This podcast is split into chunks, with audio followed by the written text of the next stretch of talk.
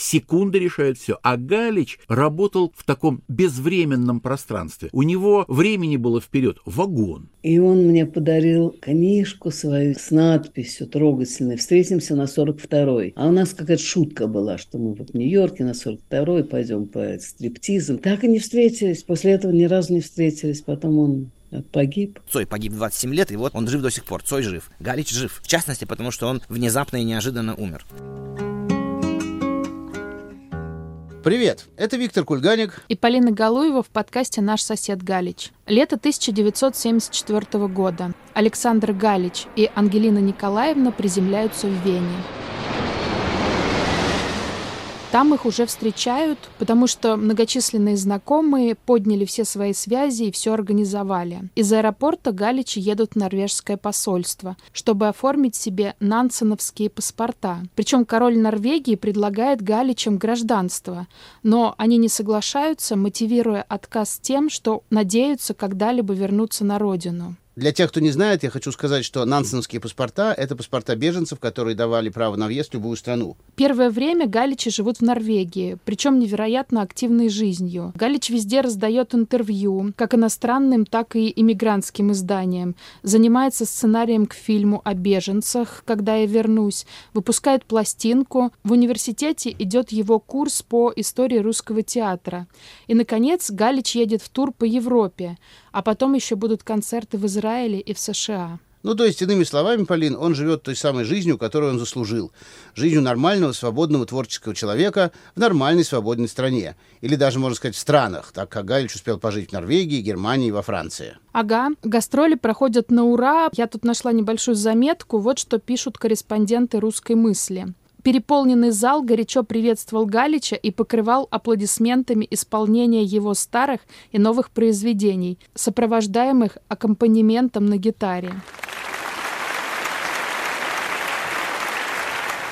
Конечно, его, как и любого другого иммигранта, временами накрывала ностальгия и чувство обиды, наверное, из-за случившегося. Но есть также и воодушевление. И в эфире «Радио Свобода» он говорит, «Первое чувство, которое у меня было, когда я попал на Запад, это чувство обиды за то, как обворован наш народ, люди, как их обокрало это государство, эта система, не дав им возможность увидеть мир, увидеть свет». Нам такое прекрасное брежется, и такие дали плывут. Веком беженцев, веком беженцев наш двадцатый век назовут. Ну, на самом деле, 21 век тоже можно назвать веком беженцев, судя по тому, что сейчас происходит на всем земном шаре. Но речь не об этом. Итак, с конца 1974 года, то есть через два месяца после отъезда из СССР, поэт начал вести свою постоянную рубрику у микрофона Галич на радио «Свобода» и переехал в Мюнхен. Слово сыну Александра Аркадьевича Григорию Михнову-Войтенко.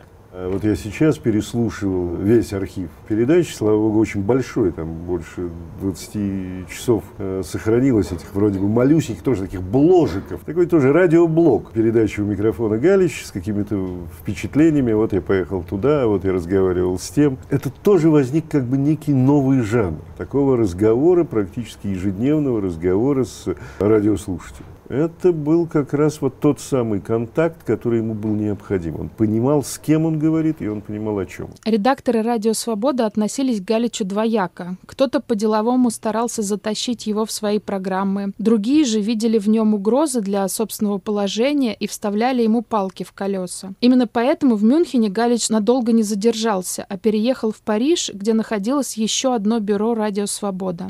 Рассказывает наш коллега, историк «Радио Свобода», журналист Иван Иван Толстой. Галич был барин. Он приехал к себе и вел себя немножко как с дворней. Не потому, что он дворню презирал, а потому что он очень высоко ставил даже не себя, а может быть свою задачу и свою цель, как художник. И, конечно, это портит кровь человеку. Но Галич никогда не был хамом. Он никогда не грубил. Галич себя уже нашел, и он пребывал на этом Олимпе, абсолютно заслуженно пребывал на нем. Но люди обижаются, когда видят, что рядом с ними неравный человек, и они начинают искать недостатки. А Галичи говорили так, халтурщик, он не готовится к передачам, он приходит в студию со своей гитарой, уверенный, что он симпровизирует все, что нужно, но интеллектуальный человек, культурный человек. Галич Галич писатель прежде всего, поэт. Понятно, что он не будет читать по бумажке. Но когда ты делаешь радио, ты ведь ориентируешься не просто на зал, который на полчаса больше просидит, на полчаса меньше, в зависимости от настроения э, в аудитории. На радио все измеряется секундами. Зажегся красный фонарь, говори. Выключился красный фонарь, останавливайся. Все. Секунды решают все. А Галич работал как бы в таком безвременном пространстве. У него времени было вперед вагон, сколько угодно. Он мог свою, э, так сказать, э, рубрику три минуты посвятить этому, а мог одиннадцать. Что же это за рубрика такая, которая звучит неизвестно сколько? И его иногда, понимаете, как баян растягивало. И вот он заговаривался, он любил себя в своих речах и рассказах. Это видно. Э, он получал удовольствие от своих собственных рассказов. Опять-таки, это я не, не для того, чтобы его кольнуть. Но вот такая была натура. Как мы уже говорили в начале, Галич много гастролирует. И на этих концертах он встречает своих друзей, которые, как и он, эмигрировали из Советского Союза. Вспоминает Маша Слоним. И когда я только-только приехала в Лондон, вдруг состоялся концерт в Лондоне. Гальчина, конечно, помчалась. И он мне подарил книжку свою Поселовский короткий сборник стихов с надписью трогательной «Встретимся на 42-й». А у нас какая-то шутка была, что мы вот в Нью-Йорке на 42-й пойдем по стриптизам, там, я не знаю, что по злачным местам. Вот. Так и не встретились. После этого ни разу не встретились. Потом он погиб. Вот мы и перешли к финальной точке нашего повествования, к смерти Галича. Послушайте сначала фрагмент эфира «Радио Свобода». Это конец декабря 1977 года. У микрофона друг Галича, писатель Виктор Некрасов. К сожалению, 77 год был и годом потерь. Самая свежая, самая близкая и самая тяжелая потеря – это потеря Саши Галича, моего друга, давнишнего друга. Мы познакомились, когда еще были мальчишками и мечтали о славе театральной друга, который стал большим русским поэтом, песни которого поют по всей стране и будут петь. Это потеря тяжелая и безвозвратная. Эфир продолжается, говорит журналист «Радио Свобода» Леонид Владимиров. В эти предновогодние минуты полагается, по всем традициям, шутить, говорить веселое. Полагается, да не всегда получается. Я подхожу сейчас к самому трагическому моменту нашей передачи. Виктор Платонович Некрасов только что упомянул покойного Александра Галича. Идиотская, нелепая случайность две недели назад унесла из жизни замечательного поэта, автора, исполнителя самых популярных в России песен. Галич погиб в своей парижской квартире 15 декабря 1977 года. За несколько часов до смерти он купил в магазине антенну для своей новой музыкальной системы. По официальной версии французских властей Галич погиб от удара электрическим током, подключив антенну в неподходящее гнездо. Помимо официальных версий были еще теории о том, что это дело рук советских спецслужб, но о них мы обязательно поговорим чуть позже.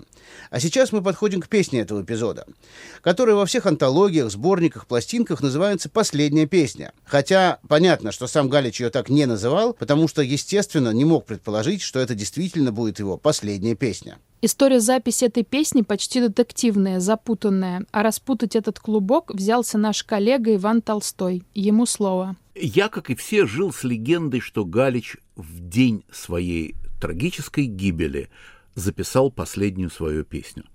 И для того, чтобы не пересказывать других людей, я отправился под Париж в гости к своему очень доброму знакомому, к человеку, который первым в моей жизни записал меня в студии «Радио Свобода». Это был Толя Шагинян, ленинградский актер бывший, и арти- сам артистический человек, и иронический, остроумный, очень деликатный. Я взял магнитофон и отправился под Париж к нему. И, среди прочего, он рассказал о э, Галиче, об этой знаменитой его песне, которую действительно Толя Шагинян записал. Он даже в этот день не работал. Уходил но сказал, что его радует, что у него есть песня, которая не очень, конечно, как всегда, веселая, но она ему интересна и дорога сейчас. Как он это все понял, я понятия не имею. Это мне, наверное, передалось. В общем, я его в пальто бледного, усталого, простуженного. У него как будто в гриме лицо было потным за несколько минут присутствия в бюро. Я его уговорил все-таки снять пальто и поднес ему гитару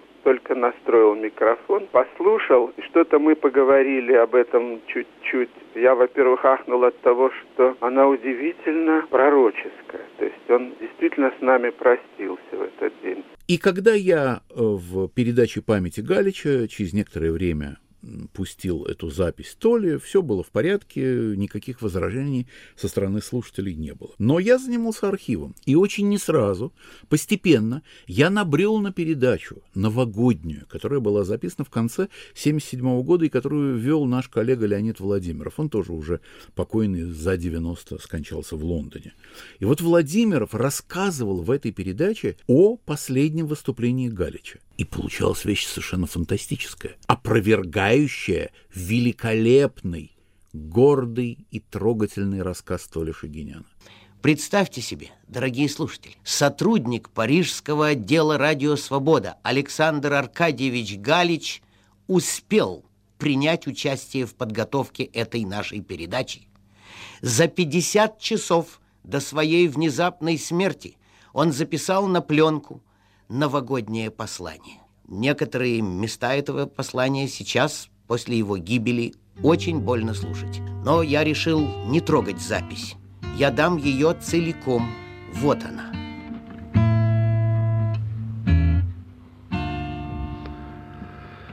Снеги, ой, снеги белые, тучи Ой, тучи низкие, а капели с крыш. Все хрустальнее, как живется вам Наши близкие, наши близкие, Наши дальние, как живется вам, как может отца. Вот и год прошел. Наступает новый 1978 год, и сотни тысяч людей во всех уголках земного шара скажут в эту новогоднюю ночь с боем часов русские слова, старое русское пожелание с Новым годом, с новым счастьем. Для меня прошедший год был и впрямь счастливым, но очень загруженным как говорится, годом. К Новому году два издательства сделали мне два очень дорогих подарка. Имка Пресс издала собрание песен русских бардов. Оно состоит из 30 кассет и трех томиков текстов. И вот из этих 30 кассет семь кассет посвящены моим песням, и, соответственно, тексты моих песен помещены в трех томиках этого собрания – а в издательстве «Посев» к Новому году вышла моя новая книжка стихов «Когда я вернусь». Кроме того, я кончаю одну книгу, роман, приключенческий роман, и на середине второй повесть психологическая, которая будет называться так, как называлась одна из моих песен еще раз о черте. Вот видите, год был очень напряженным, много работал, ну и кроме того, написал я за этот год также несколько новых песен. Вот одну из них я сейчас вам и спою. Она, правда, не такая уж веселая. Ну что поделаешь, вы ведь и не так уж привыкли, чтобы я писал очень веселые песни.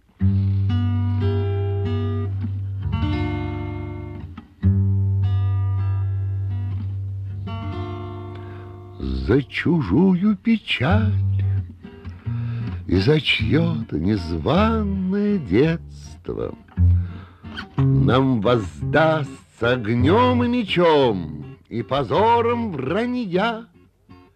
Возвращается боль, потому что ей некуда деться. Возвращается вечером ветер на круги своя. Продолжаем слушать рассказ Ивана Толстого. Не в последний Галичевский день это произошло. Пришел Галич записывать свою очередную программу, которая вот потом в Новый год и прозвучала. И в этой программе были и стихи, и обращения к слушателям, и в том числе песня, которую к тому времени написал Александр Аркадьевич. Но ведь Толя Шагинян рассказывает, что Александр Аркадьевич, уходя из бюро после рабочего дня, плохо себя чувствовал, заглянул к Толе в маленькую студию попрощаться, а в углу студии всегда стояла гитара для Галича, чтобы он не носил из дома.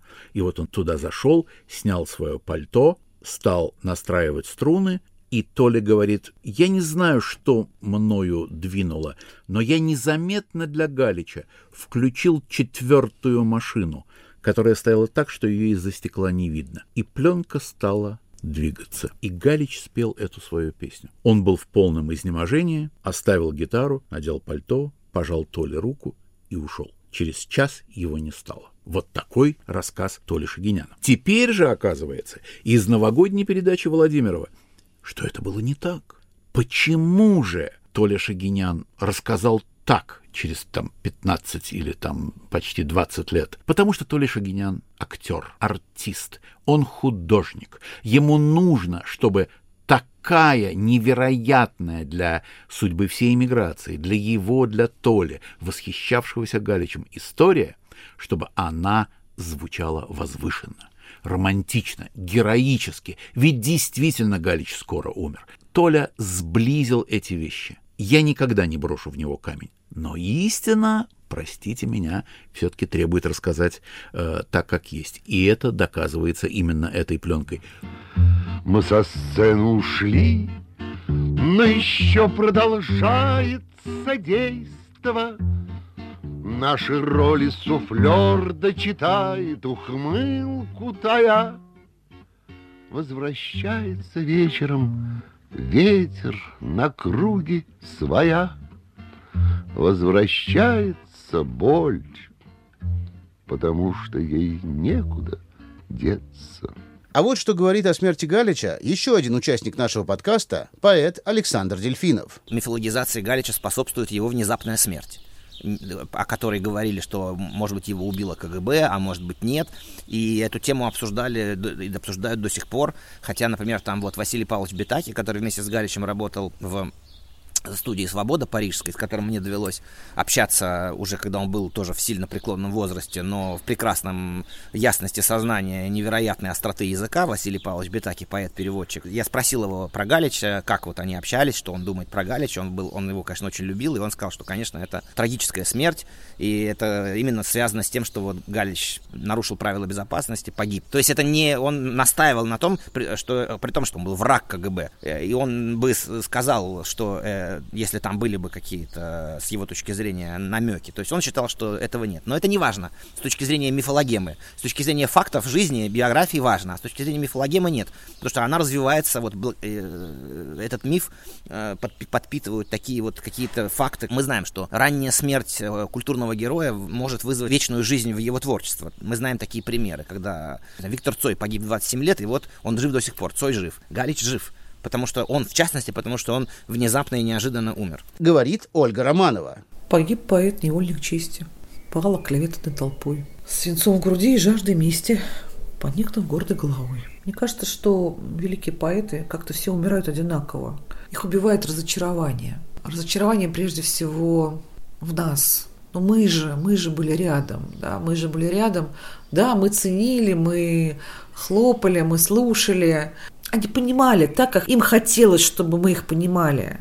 Мне кажется, поэты только разочарованными умирают, а очарованными они рождаются. А вот воспоминания еще одного участника нашего подкаста, поэта и писателя Максима Кабира. Я помню, э, что первое, тоже, что мне дедушка сказал, рассказывая о Галиче, что Галич погиб от удара током что меня очень впечатлило, очень удивило, потому что ну, настолько необычная смерть. Я помню, в то время читал Франкенштейна. И у меня какое-то время вот ассоциировался э, вот, доктор Франкенштейн в виде этого невидимого, невидимого мной тогда Галича, который оживляет этого монстра, да. Хотя на самом деле Галич делал противоположное. Он пытался этого монстра э, собранного из трупов, наоборот, разобрать и умертвить своим электричеством. И убило его банальное электричество, а он делал, да, вот такие вещи. Хотя там ну, тоже не до конца понятно, как, э, как, как это все произошло с этой антенной. Мы проспали беду, промотали чужое наследство. Жизнь подходит к концу, и опять начинается детство. Пахнет мокрой травой и махорочным дымом жилья. Продолжается действо без нас, продолжается действо. Возвращается боль, потому что ей некуда деться. Возвращается вечером ветер на круги своя. Давайте снова послушаем нашего коллегу Ивана Толстого. Вот его версия случившегося. Александр Аркадьевич у себя дома держал то, что можно было бы назвать, хотя, может, это и не совсем корректно, но так немножко образно, приблизительно, называть салоном. Салоны – это страшно выгодное дело для тайной полиции. В салонах собираются люди, и салоны вам обеспечивают алиби, легенду. Почему вы познакомились с таким-то человеком? Да я с ним в гостях увиделся. Да мы пришли выпивать. Вот я и познакомился, а потом вместе шли до метро. Объяснений других не нужно. Это идеальная легенда. Так вот, КГБ, безусловно, посло салон Александра Аркадьевича. Э, были ли там внедренные агенты? Несомненно, были. Кто они были? А бог весь. Э, Галич ведь приглашал самых разных людей туда. Мотивации для того, чтобы уничтожать держателя салона, хозяина салона, никакой. КГБ было выгодно держать под колпаками всех – под одним колпаком, под другим колпаком. Любая редакция, любое учреждение, вот любое собрание людей выгодно для слежки. А если вы убираете держателя салона, значит, работу снова нужно вести, значит, нужно за другим э, кем-то организовывать эту самую слежку э, и инициировать, может быть, подталкивать к созданию другого салона. А кто хочет лишнюю, лишней работой заниматься? КГБ не хочет лишней работой заниматься, оно ленивое, как все люди на свете.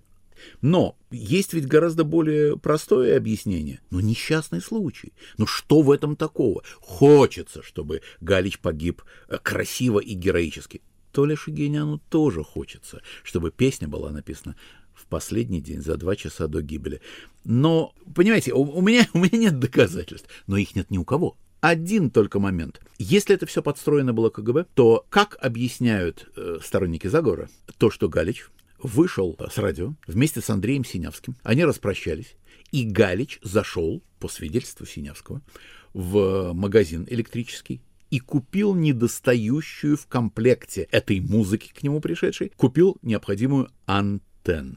А если бы не купил? Как его убивало бы КГБ? Ведь именно от антенны он погиб, которая спеклась у него в ладони. Или, скажем, он купил бы другую какую-то антенну, скажем, безопасную, или что-то еще, или не было бы ее в продаже. Как убивать-то Александра Аркадьевича в таком случае, господа? Вот и я говорю.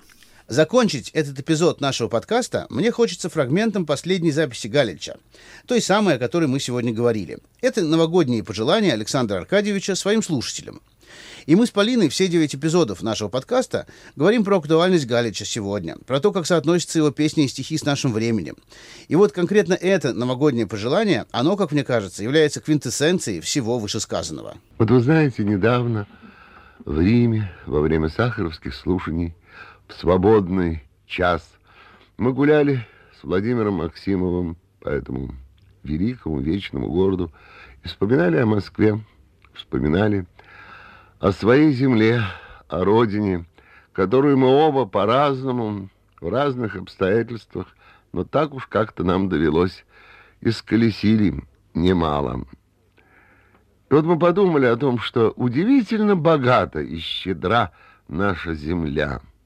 Удивительно богата. Вот если представить себе таблицу Менделеева, то ведь все элементы этой таблицы есть в недрах, есть на нашей земле. И одного только элемента нету. счастья. И вот ужасно хочется представить себе, вообразить, как когда-нибудь чья-то счастливая рука несет в таблицу элементов Менделеева это слово «счастье», потому что мы ведь имеем право на него. Люди имеют право на него так же, как и на все остальные составные части этой элементарной таблицы. С Новым годом, дорогие мои друзья, снеги, снеги белые, ах, тучи, ах, тучи низкие, а капели с крыш все хрустальнее. Будьте счастливы, наши близкие, наши близкие, наши дальние. Будьте счастливы.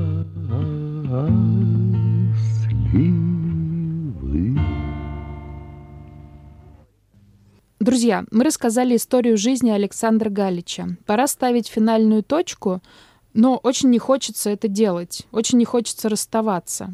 И мы кое-что придумали. Да, в музыкальной индустрии есть такое понятие бисайд.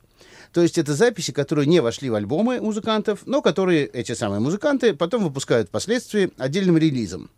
Так вот, у нас во время работы с Полиной над этим подкастом осталось очень много того, что не вошло в 9 эпизодов, но что мы очень хотели бы вам показать. Поэтому мы с Витей выпускаем десятый бонусный эпизод, где, помимо прочего, расскажем еще и о том, как песни Галича жили после его смерти. А пока слушайте нас в вашем любимом приложении подкастов. Обязательно ставьте нам лайки, пишите комментарии и оставайтесь с нами на свободе. Пока-пока. И на настоящем времени. Пока-пока.